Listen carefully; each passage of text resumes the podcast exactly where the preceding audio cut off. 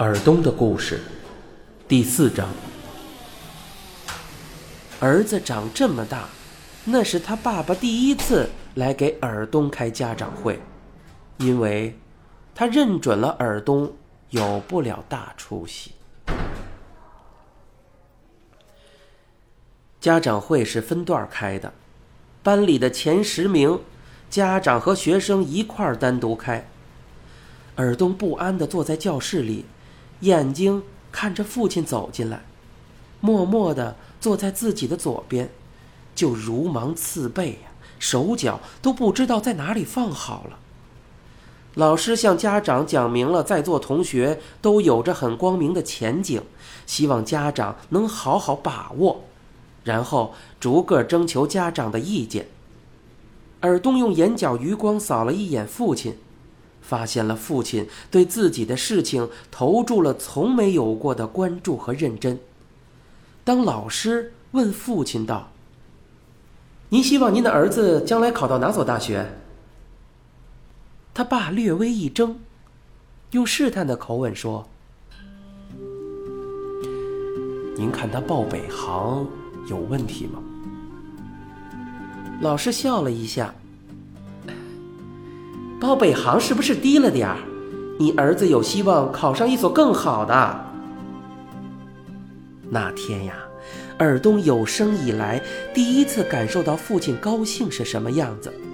在回家的公交车上，父亲两次摸了摸尔东的头，机灵的尔东虽然不言不语，但是他心里知道，父亲开始编织自己的名牌大学、光宗耀祖的梦了。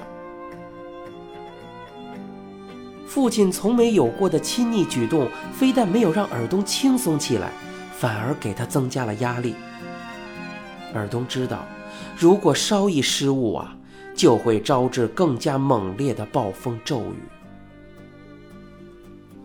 果不其然，高兴总是难以维持的。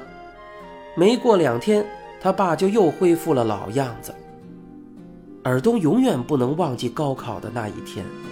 那是他生命中的一个转折点。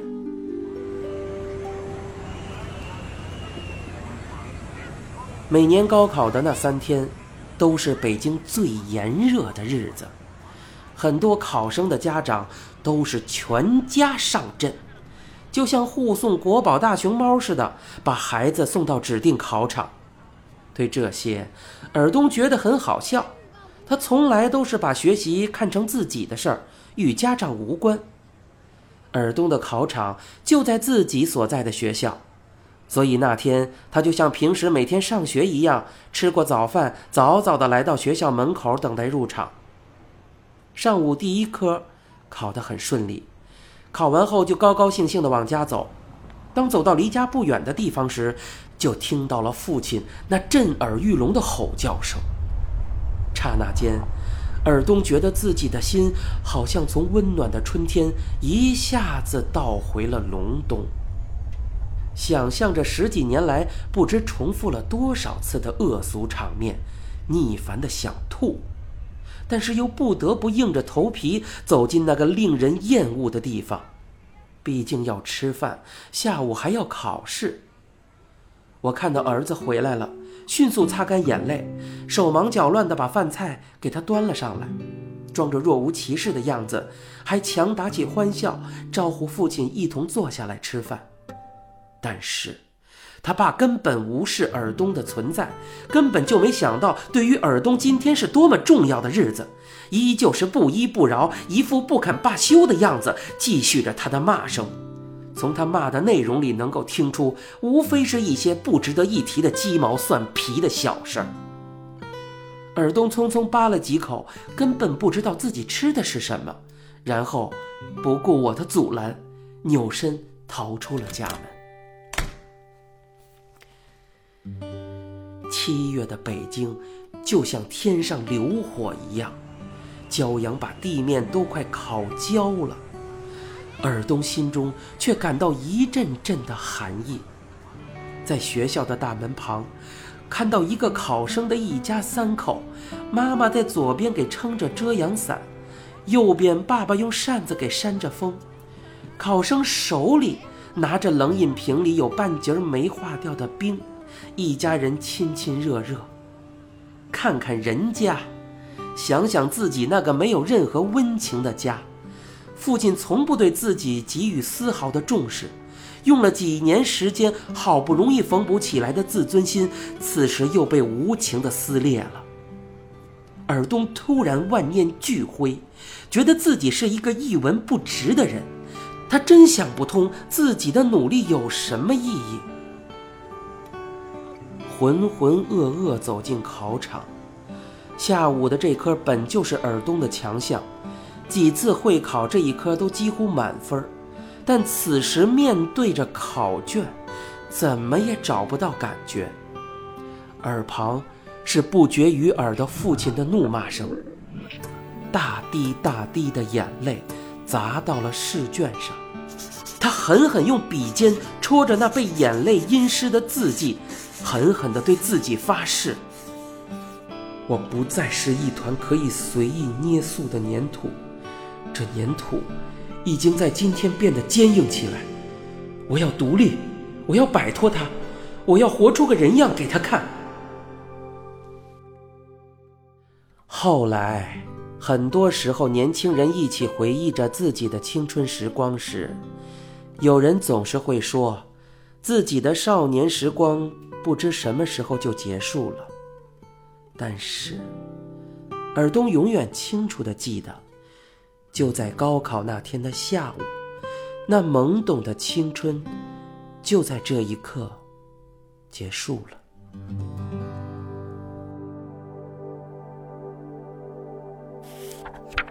分数下来了，成绩自然受了影响。父亲看到分数单，没等到他张口。尔东就预感到了多少年来他会冲口而出的那些责骂，不由得紧握着双拳，挺胸抬头，上牙咬着下唇，对着他爸怒目而视。虽然仅仅一秒钟，但那目光却像一把利剑，寒光闪闪的，把父亲那惯性的怒骂声给逼了回去。他爸第一次看到儿子这种眼光。心里一惊，但是不知为什么，觉得这种眼光比看到儿子低头默默不语的样子，反倒让自己受用些。那默默不语对他来说，总像是怒火中烧时却一拳打在了软软的棉花包上的感觉，让人更加恼火。他突然意识到，儿子长大了，儿子有刚性了。同时，也模模糊糊的意识到自己和儿子之间有了一道难以填平的壕沟。于是，破天荒的第一次没有喋喋不休的恶语相加，而是默默的转身走了。那一年正赶上高考改革，先考试后填志愿，权衡一下分数。全国名校尔东是考不上了，但是上一所北京的重点大学还是不成问题的。但是，尔东不顾我的苦苦哀求，第一志愿毅然决然地填了个外地的大学，从此踏上了独自一人的征程。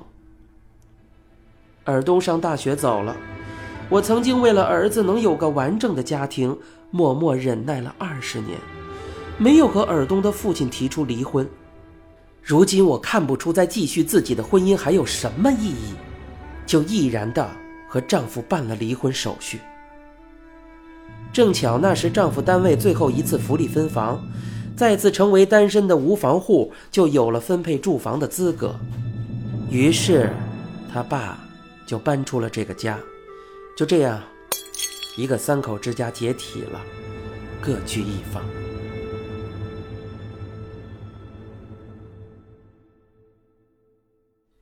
有那么多离婚了的女人，都动不动的回忆自己失去的那份感情，但是我不会。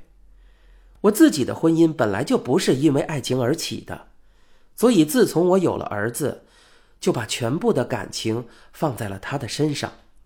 自从我娘家那边的父母去世后，我的精神世界更是除了儿子再也装不下别的。我是个很少回头看的人，我只知道往前看，满心满意的把心扑在儿子的未来上。我常常想象着儿子娶妻生子的美好前景，我觉得会有很多的好日子在前面等着我呢。尔东从沉思中回过神来，抬起头盯着房顶的一角，虚眯起双眼，缓缓地说。妈，今天我看到爸爸已经老了，声音里带着一丝沉重。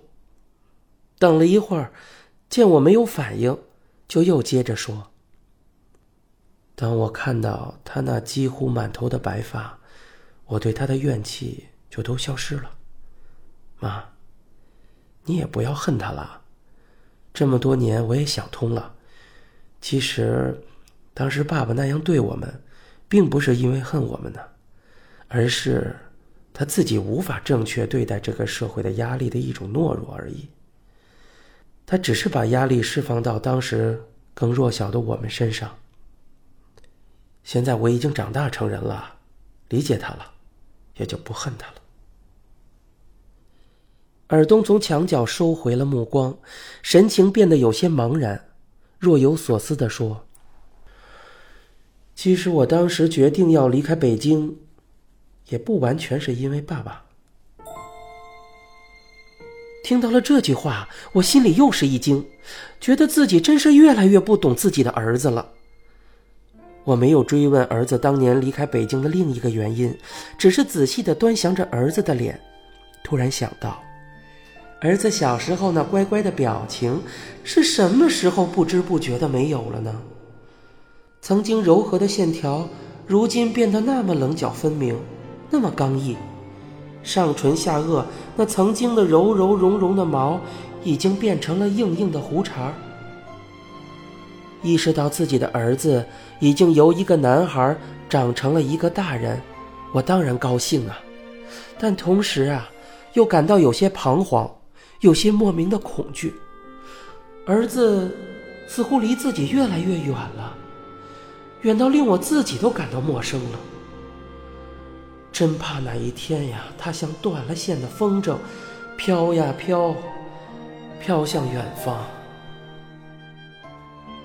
回过神儿来，我对尔东说：“回来这么多天，咱娘儿俩也没有说说你今后的打算。”尔东沉吟了一下，终于鼓起勇气问我道：“妈，我以后过什么样的生活你会比较高兴啊？是不是不管具体的生活方式，只要我生活的高兴快乐，你就会高兴？”我没有犹豫，果断的回应道：“话不能这样讲嘛，你快乐我当然高兴了，但是那也要看你过什么样的生活了。”起码要符合大众的生活方式吧，万一你要选择单身，那我怎么高兴得了呢？我选择单身，你为什么就不高兴呢？如果我单身很快乐呢？我比较喜欢自由的生活。你听妈跟你说啊，这自古都是这样的，男大当婚，女大当嫁，你也不应该违背这个规律吧？